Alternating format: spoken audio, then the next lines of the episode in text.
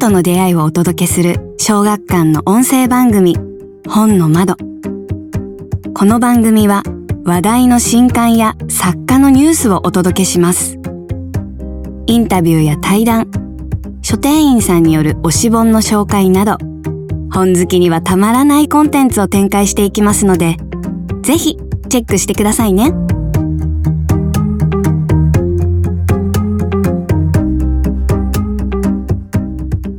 小学館文芸チームのポッドキャスト本の窓。本日はこの度新刊を上司されたあなたに心はありますか？の著者一本木徹さん。ディスペルの著者今村正弘さんをお招きする特別対談をお送りします。進行は私ライターの浅宮運河が務めます。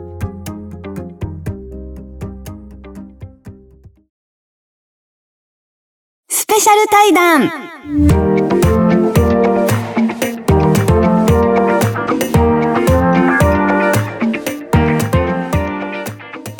じゃあ本日はよろしくお願いいたしますよろしくお願いいたします。えー、改めましてご紹介いたしますと、えー本日は一本木徹さんとはい。今村正弘さんにお越しいただいているわけですけれどもはい。お二人はデビューが同期ということにそうですね。そうです。第27回相川哲也賞、で、まあ僕が相川哲也賞、本、まあ本賞というかいただきまして、あまあ私が優秀賞ですはいね。そうです。えええーと、あれが2017年ですので、はいですえー今から、えー6年ぐらい前ですね。そうですね。その時にじゃあ、授賞式でお二人は初対面。そうですね。はい。はい。であの年は最終選考に6作残ったうちのそうそう3作が本になるという。いやうん、えっとね、4あ、作。4作あの、えっと、と友永あリトさんかな。ああ、そっかうんそっかそっか。まあ、それは別版元からなんですけども。はいそうですねはい。だから割と、ジャンルもそれぞれね。そうですよね。違って、違って、今村さんが、だから、本まあ、同本格と言いますか、うん犯人当て。で、僕の方も、まあ、犯人当てではあるんですけど、社会派そうですね。で、ちょっと本格じゃないんじゃないかという話もあったんですけど、えーあとは、えっ、と、戸田義永、あ、ごめんなさい。え戸田義永さんか。はい。えあーが恋ボタンっていう時代ものでね、えっ、と、やっぱり、えーデビューされてますよね。そうですね。えーすごい豊作の回だったんですね。豊作の回はいうんまあ、そうしてお二人が、えー9月21日に同時に新刊を出されるというのもちょっと奇遇な感じがね、そうですねしますけども。はいえーじゃあ早速新刊のお話伺ってもよろしいですか、はい。はい。じゃあ、えーちょっと私の口からよりは、えーそれぞれ、えー著者のお二人に内容をお話しいただくのがいいかなと思うんですけれども、じゃあ、一本木さんの方から伺いましょうか。はい。えっ、と、あなたに心はありますかという、えー本なんですが、まあ概要を申しますと、あの、AI, AI は、えー心を持てるのかというのを扱った社会派ミステリーになります。で時代背景は今現在か、あまあ、ちょっと先の、えー近未来というか、えーで、舞台が、あ主に、国立大学の研究室、まあ、工学部の研究室になるんですけど、で主人公はその大学のくるみ沢という、えー39歳の特任教授ということになっています。でそのくるみ沢教授が、えー心クリエーションプロジェクトというのを立ち上げて、えーこれが産学官共同の夢のプロジェクトを始めるところからスタートして、えーと要は AI ロボットに心をもと持たせようという研究開発なんですけども、でその心クリエーションプロジェクトのお披露目シンポジウムの場面から始まるんですけど、えそのパネルディスカッションの場面でですね、えー、クルミザーも含めた4人の大学教授が登壇すると。で、この4人の大学教授というのは AI の、えー軍事利用に反対している立場が集められていて、で、そこで、あの、クルミザー自身もですね、えー AI 研究の第一人者と紹介されてるんですけど、えーこの軍事利用反対口にしてはまずいかなってちょっと葛藤するんですが、えー思い切って言うわけですよね。でそうすると他の3人の教授、特に年配の教授が、えっ、と、AI の軍事利用に関して、ちょっとやばいことに触れてしまって、えーその直後に、えーその老教授が、えー壇上で倒れてしまう。で、死亡すると。で、そこからあのクルミザーも含めた、えー他の3人も殺されるという予告メールが、えークルミザーの研究室に届き始めるというようなオープニングになってますね。で、テーマ性としては、あの、このタイトルが実は問いかけ系になってまして、えーあなたに心ありますか？というこの問いかけは実は AI に対してであり、えーかつ実は人間に対してでもあるというコンセプトがあります。で、物語中に AI ロボットがいくつか登場するんですけど、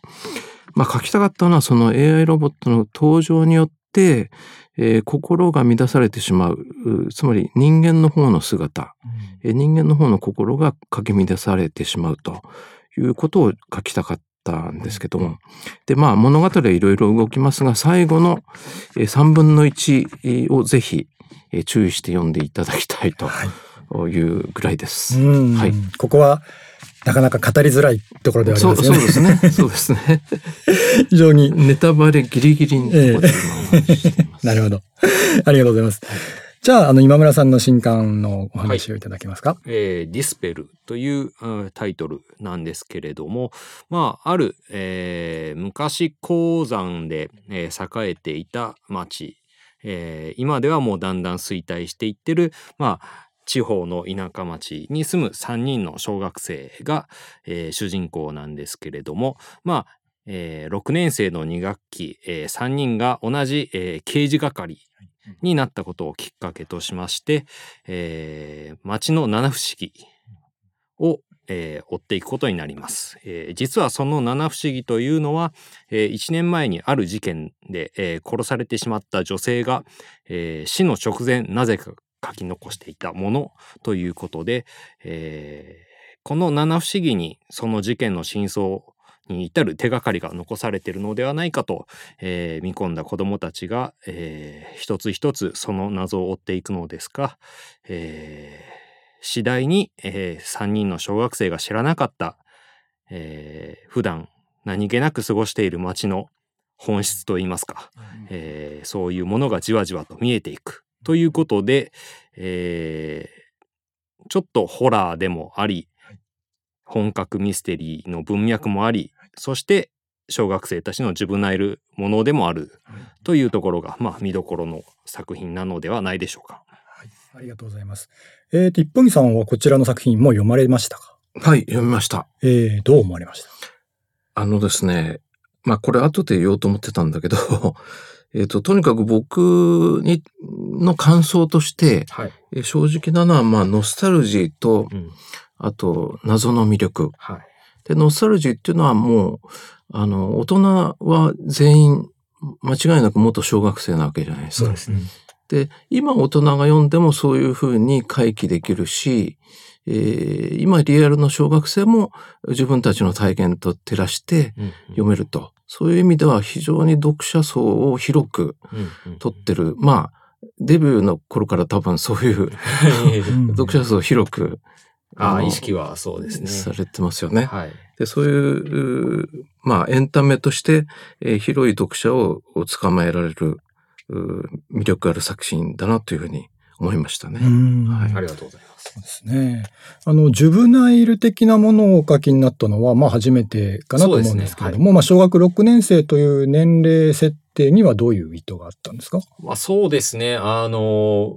まあデビューが詩人層の殺人という、まあ特殊設定ミステリーと、うんまあ呼ばれるものなんですけれども、あの、まあこれはおそらく自分にも責任の一端はあるんですけれども、それからやっぱり特殊設定ミステリーブームというのが、でしたね。ちょっとはい、やってきまして、で、特殊設定となると、やっぱり、その、この現実世界には存在しない何かしらを登場させ、えーそれにまつわる、まあ、特殊なルールを追加して、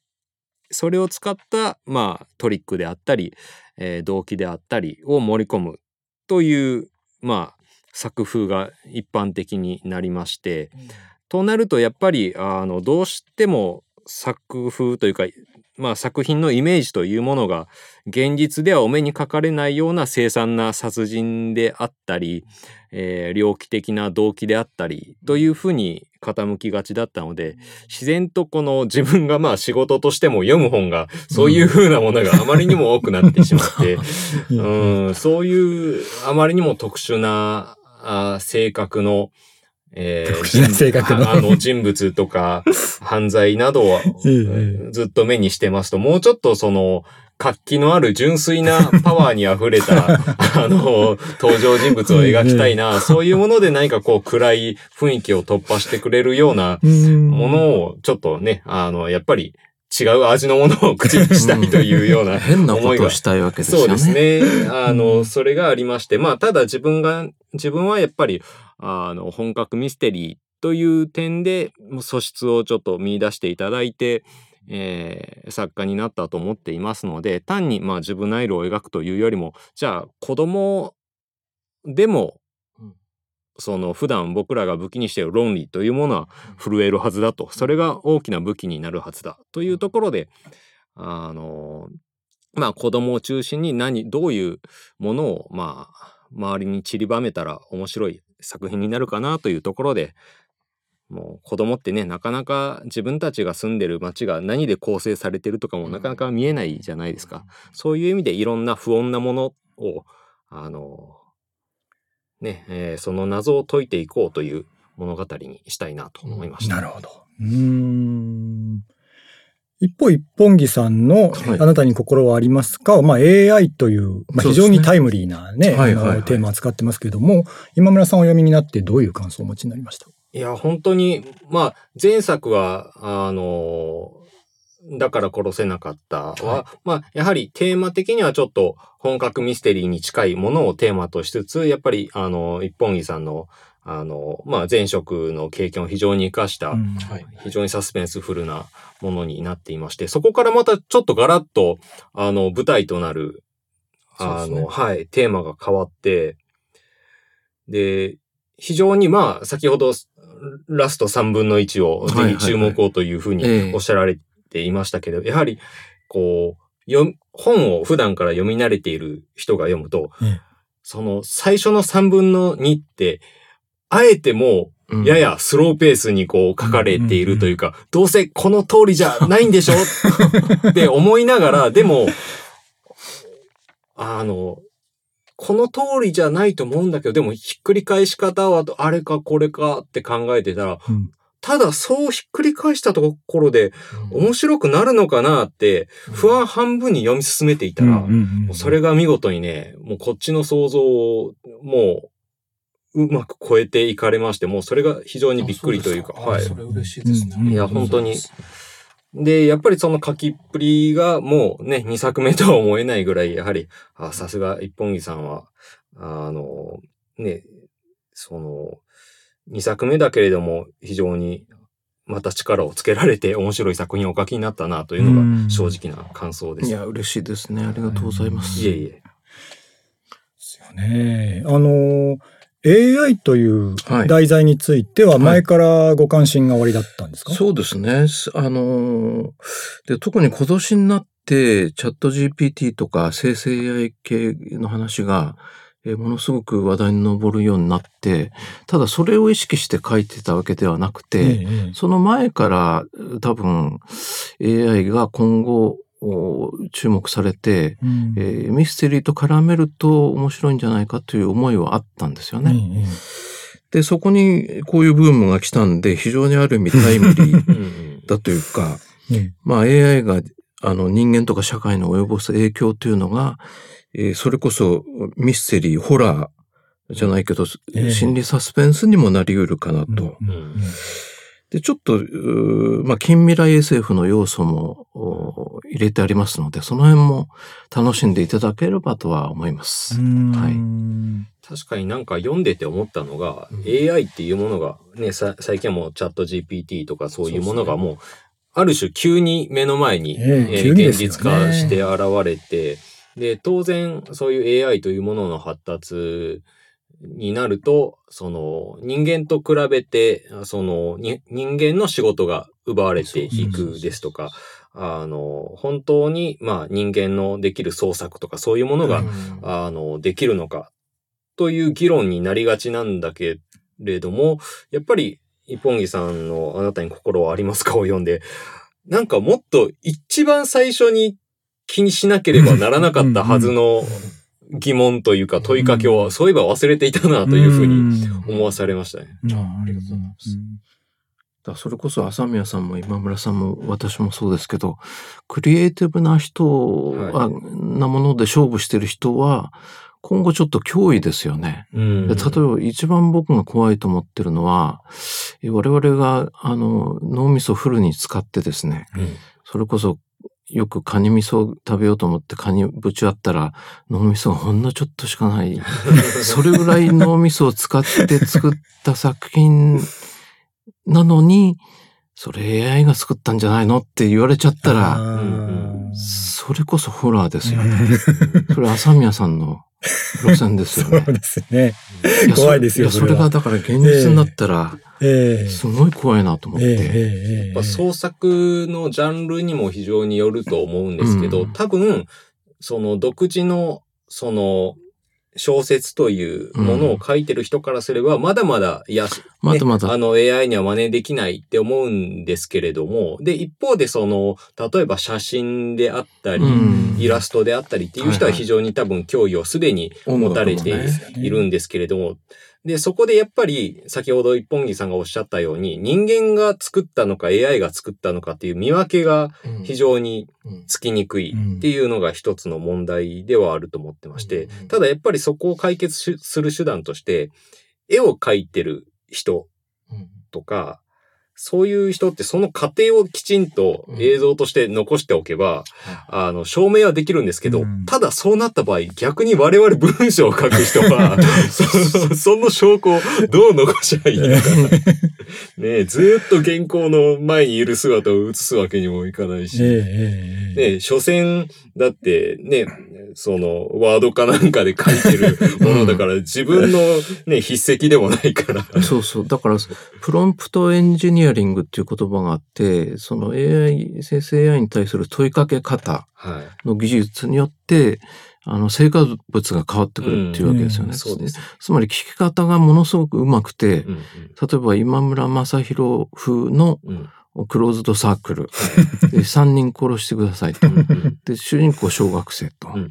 で、いろんなもう設定をガンガンガンガンこう、投げかけて、はいそれで成果物が出てきて、うん今村さんと同じのができたら、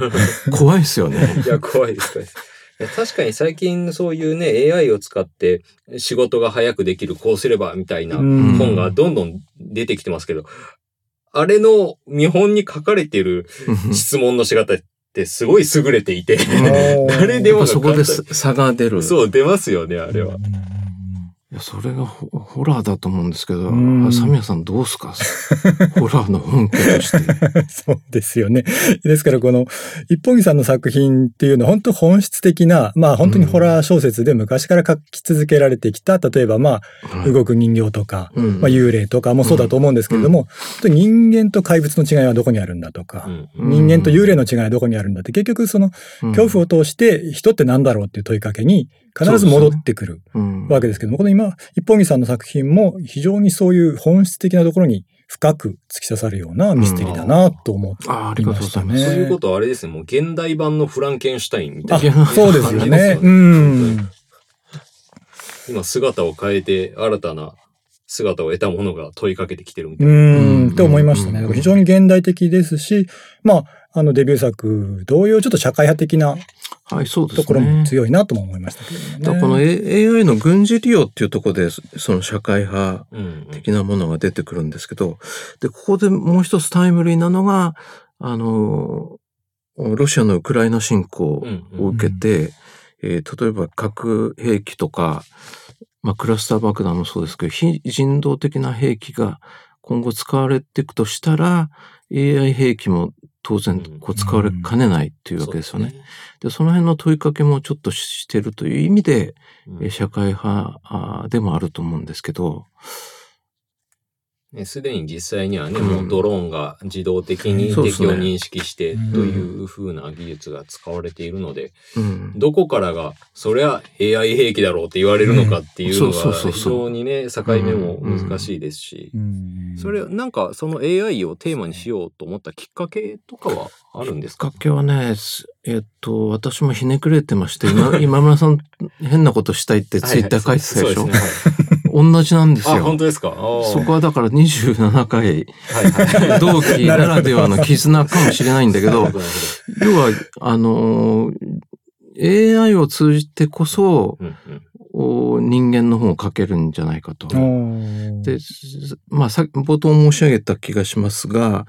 AI が登場することによって自分がこう、あの、非常に自分より能力が高いんじゃないかとか、うんいろんな恐れ方をしていくわけですよね。で、そこにこそ人間がえ描けるんじゃないかとうう、ちょっと、まあ、ひねくれた。いや、でも、すごいいい。いや、そもそもデビュー作のだから殺せなかったも、うんうんえー実は、あの、ミステリーの三名代である、うん。えーフーダニット、ホワイダニット、ハウダニットの、ホワイダニットをひっくり返したんですよ。で、実はタイトルを先に考えて、ああの小説を考えたという経緯が。でそれもひねくれてるんですよね。要は、変なことがしたいわ。なるほど、なるほはい。ど。今なんかそのタイトルの話が出ましたけれども、はい。その僕もその3作目までの剣崎ひる子シリーズはい。ではもう、なんていうか、うんなんとかの殺人っていうものにもう縛られた、えあのシリーズなんですけれども、この2作目、一本木さんの2作目も、まあ、ある意味そのタイトルがもう非常に大きなフックというか、そうですね。になってる作品ということで、うんそれはこう意識して続けられて、いや、えっと、どうですかね。なんか問いかけ系ってすごくいいなうんと思ったし、あの、僕はアガサ・クリスティがすごく好きで、はい。えっと、なぜエヴァンスに頼まなかったのか。あと N か M かとか、うんそういうえタイトル自体が謎めいてると。これが結構読書を牽引する力うん。だというふうに思ったんで、タイトルは、えー非常に大事かなというふうに思ってるんですよね。で、ただ、えっと、なんとかの殺人とかってシリーズで、えーくくられると同じように、僕がなんか問いかけ系とか、その交互体のタイトルにするのはあんまり続けないかもしれないです。なるほど、なるほど。たまにはちょっと違う。そうですそね。うん。だから、だから今村さんもさっき自分で言ってたけど、はい縛られちゃうと、そうそうそうそこから抜け出せなくなっ毎回ね、あの、変な漢字探すとこから始まります。変なね。んだな。変な縛りをう。ん。うん。だその縛りを生み出す、うんえー今村さんの脳みそというのは、どうなってんのかっていう。楽しいんですけど、思いついた瞬間は楽しいじゃないですか。よし、これで絞っていこうとか、思いついた瞬間楽しいけど、まあ後でそれが自分の首を絞めます。あ、そうそうそうそうそう。ですか。今タイトルのお話出ましたけども、はい。今村さんの新作ははいひらがなでディスペルとはいいう作品ですけども、これはどういう意図でつけられて？あの、割とその、担当についてくださった編集さんお二人とは、あの、まあ最初書き始めるより前から、こういう風な話、物語にしたいんだ、こういう風に読んでほしいんだっていうイメージからだいぶ固めるところから入っていきまして、もちろん先ほどお話しした、いや、この作品ではその小学生、子供に何かを突破してもらうような物語を書きたいんだ。ね、そのゴリゴリの本格ミステリーって言われるよりはうん。ちょっと違ったことをしたいんだという風な雰囲気からあの共有するようにしてましてで第一章をまず、あの雑誌の方に掲載していただいたんですけれども、えーその時にまあ初めてタイトルどうしましょうかというふうに あの話をして えで、やっぱり僕の中ではそのイメージ先行で、そのタイトルを見たときに読者の方が、あの、あ、これはただのそのジュブナイル少年探偵なものだなって思われたくはなかったし、あの、逆に、これはホラー小説だなとも思われたくなかったので、なんとかの階段とか、何々の子供とか、うん。なんかそういう風なのも嫌だなっと思ったので、まあ、その文字を見た人が、これは一体何なんだろうと、ちょっと首をひねりたくなる。何かを。隠しているな、というふうなイメージを持ってほしいというので、まあ3人でずっと、うん。あの、ね、オンラインで会議をしながら、うん。で、そのうち、あの、編集さんの一人が、じゃあ、英語のディスペルをひらがなにしてみたらどうでしょう、というので、うん。もう、うん。あ、それはいいですね。そのディスペルっていう単語にも、ふその単語の意味としてもいくつか、解釈ができるし、それは非常にひらがなで書くと気持ち悪いし、いいですね。うんということで、ああ、イメージなるほどね。うん決めましたね。うんこのひらがなが効いてますよね。聞いてますよね。うん聞いてますよ。うんまあ、あの、冒頭にディスペルという単語の、えーはい意味がね、か書かれてますが、はいえー追い散らす、心配などを払い去る、闇などを晴らす、一掃するという意味があるわけですどれにね。取っていただいても構いませんよ。なるほど。あのーそのディスペルは、あの、七不思議、先ほどおっしゃった、まあ、あの、ある人物が残した七不思議をはい。探っていくことで大きな謎に、まあ、突き当たっていくという物語ですけれども、この怪談というものに対する興味とか、そういうものを扱われた理由っていうのはどういうところ？そうですね。えっ、と、やっぱり小学生が、あの、事件に挑むということで、まあ、先ほどもちょっと触れたんですけれども、子供っていうのはやっぱりいろんなものがまだ見えていない、はい、年代であって、あの、自分としても覚えがあるのが、その、クラスメートの、例えば家庭環境であるとか、そういうものが当時はもう何の不思議もなく、えー付き合っていたんだけれども、大人になってみると、ああ、あそこの家は実はああいう問題を抱えていたんだな、とか、で、なんであの子の家にはなんか、その、ちょっとうちの親があんまり近づきがたいみたいな雰囲気を放ってて、うん。どうしてなんだろうって思って、高校とか大学生になった時に不意に同級生から、いや、あいつに誘われて行ったらなんかちょっと変な宗教のとこ連れて行かれてさ、とかいう話を聞いて、あ、そうか、実は親御さんからもうそういうとこに入ってらしたから、うん。うんちょっとそういう感じだったんだなっていうのが見えてきたり、うん。本当ね、社会もそうですけど、人間付き合いのとこでも見えてないものがあったり。う、ん。で、そういうものとやっぱり階段、その、怪的な存在っていうのは、ちょっと似たようなところがあると思っていて、子供の頃って、ね、あの、逆にまあ、社会とは逆に見えすぎるというか、本当にいるだろうってやっぱり思っちゃうし、無条件に怖がってしまうとか、そういうところでも正体の見えなさっていうのは、割と通じるものがあるなうん。と思っていたのが、うん。まあ、一つなので、その、これの正体はどっちなんだろう。自分の見えてない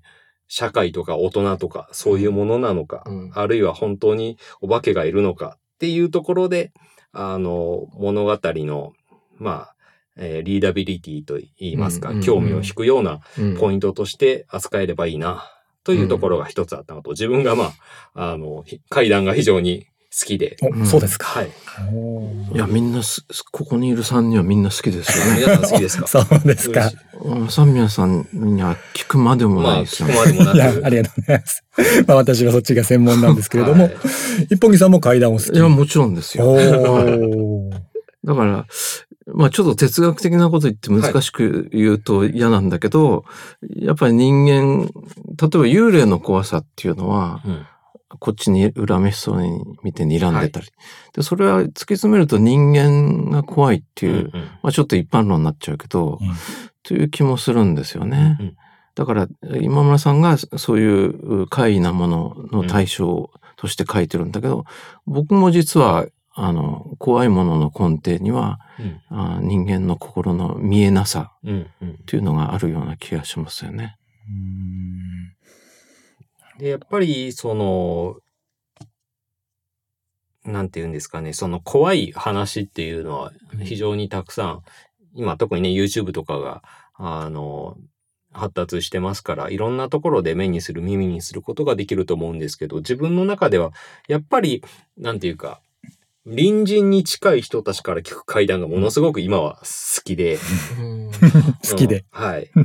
あの、もちろんね、プロの方がおしゃべりになる、あの、芸能としての階段もたくさんあるんですけど、そうなったらやっぱりよりどう話したら怖く聞かせられるか、どういうオチにしたら怖くなるかっていう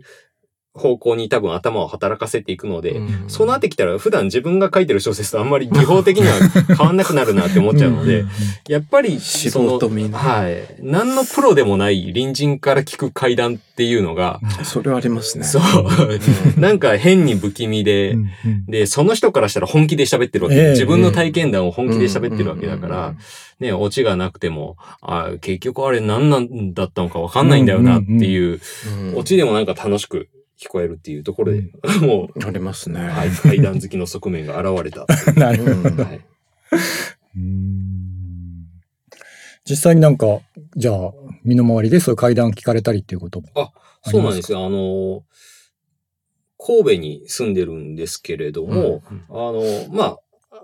元からその大阪にお住まいの斎藤太一さんっていうホラー作家の方とは、まあちょっとお付き合いがありまして、その方のまあ、あの、紹介でといいますか、あの、ええ。平方会談会あっていう、はい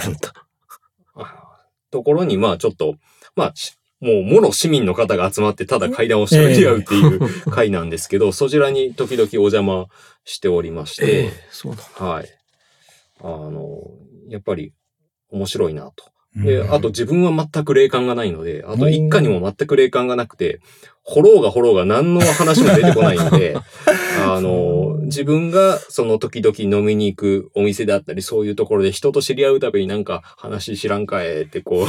聞いていって、そしたら本当に、あの、バーのマスターが一人霊感持ちの人を見つけたんですよ。ああ、とうとう見つけた。そうなんですよ。なんかそういうなんか、あ、本当にいるんだっていう で、そういう楽しみもありまして、うんなので普段から結構な怪談好きではあおります。えーお話も盛り上がっているところでありますが、ひとまず前半はここまでで、次回配信の後半もどうぞお楽しみにしてください。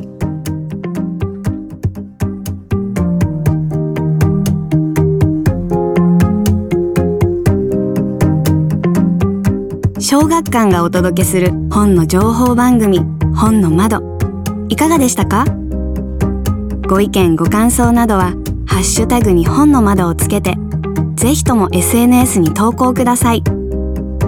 よろしければ小学館の文芸サイト小説丸も合わせてお楽しみくださいね。次回の放送もお楽しみに。